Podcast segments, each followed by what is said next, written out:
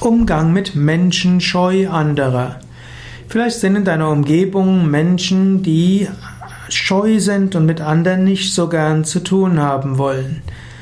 Menschenscheu spricht man ja eigentlich eher bei hm, Katzen oder bei Hunden oder noch mehr natürlich bei Vögeln und bei Kaninchen, da gibt es solche, die sind zutraulicher und es gibt solche, die haben größere Menschenscheu.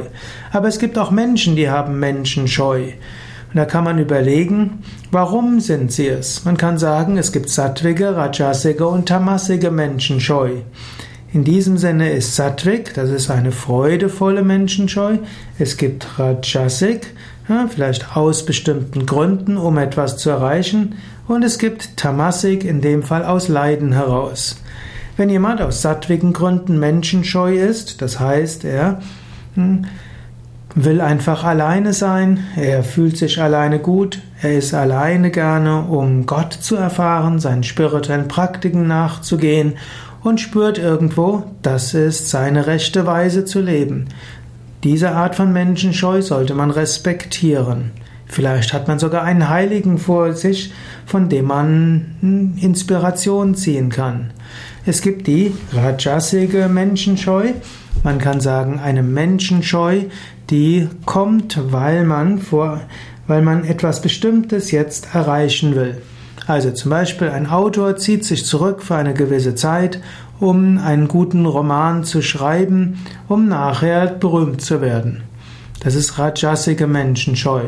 Man könnte es auch sagen, und wenn jemand ein Buch schreiben will, wo er viele Menschen etwas Gutes mit, ein etwas Gutes tun will, dann kann es auch eine sattwige Menschenscheu sein. Das heißt, man zieht sich zurück für eine Weile, um nachher sehr viel Besseres zu bewirken.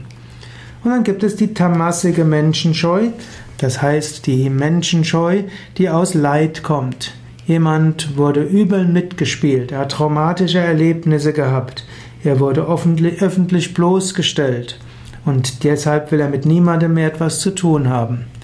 Hier kannst du überlegen, wie kannst du dem Menschen helfen, aus seiner Menschenscheu wieder herauszukommen. Vielleicht braucht er ein Gespräch, vielleicht braucht er jemanden, der ihm zuhört, vielleicht kannst du ihn einfach um Hilfe bitten, vielleicht kannst du ihn um Rat bitten, vielleicht kannst du ihn auf sanfte Weise schrittweise einbeziehen. Und eventuell nimm ihn einfach mit zu Yoga und Meditation. Wenn man eine Yogastunde mitmacht, ist man mit anderen zusammen, muss aber mit niemandem sprechen. Eine Yogastunde mitzumachen ist eine sanfte Weise, um Menschenscheu zu überwinden. Bei starker Menschenscheu kann man es ja auch so machen, man kommt in letzter Minute. So braucht man mit niemandem zu sprechen und geht dann auch zügig. Auch das wird typischerweise toleriert. In einer Yogastunde ist man so mit anderen zusammen, man fühlt sich verbunden. In einer Yogastunde gibt es einen Prana-Austausch, Energieaustausch. Das führt dazu, dass man sich auch vom Herzen her mit anderen verbunden fühlt und nach einer Weile verschwindet diese Menschenscheu. Noch besser wäre es sogar, in einen Yoga-Ashram zu gehen. Also zum Beispiel Yoga Vidya Bad Meinberg. Ich empfehle dort tatsächlich Bad Meinberg. Das ist ein großes Haus, wo immer mindestens 100 Gäste und 150 Mitarbeiter sind. Menschen können dort ganz für sich sein und es stört niemanden. Sie können für sich alleine essen, wir haben einen Speisesaal fürs Schweigen. So sind Menschen mit anderen Menschen zusammen müssen aber mit niemandem kommunizieren. Das hilft erstmal. Nach einer Weile merken die meisten Menschen dann, dass sie gerne mit anderen sprechen und dass aus einem subtilen Gefühl der Verbundenheit wieder die Bereitschaft kommt, auf andere Menschen sich einzulassen.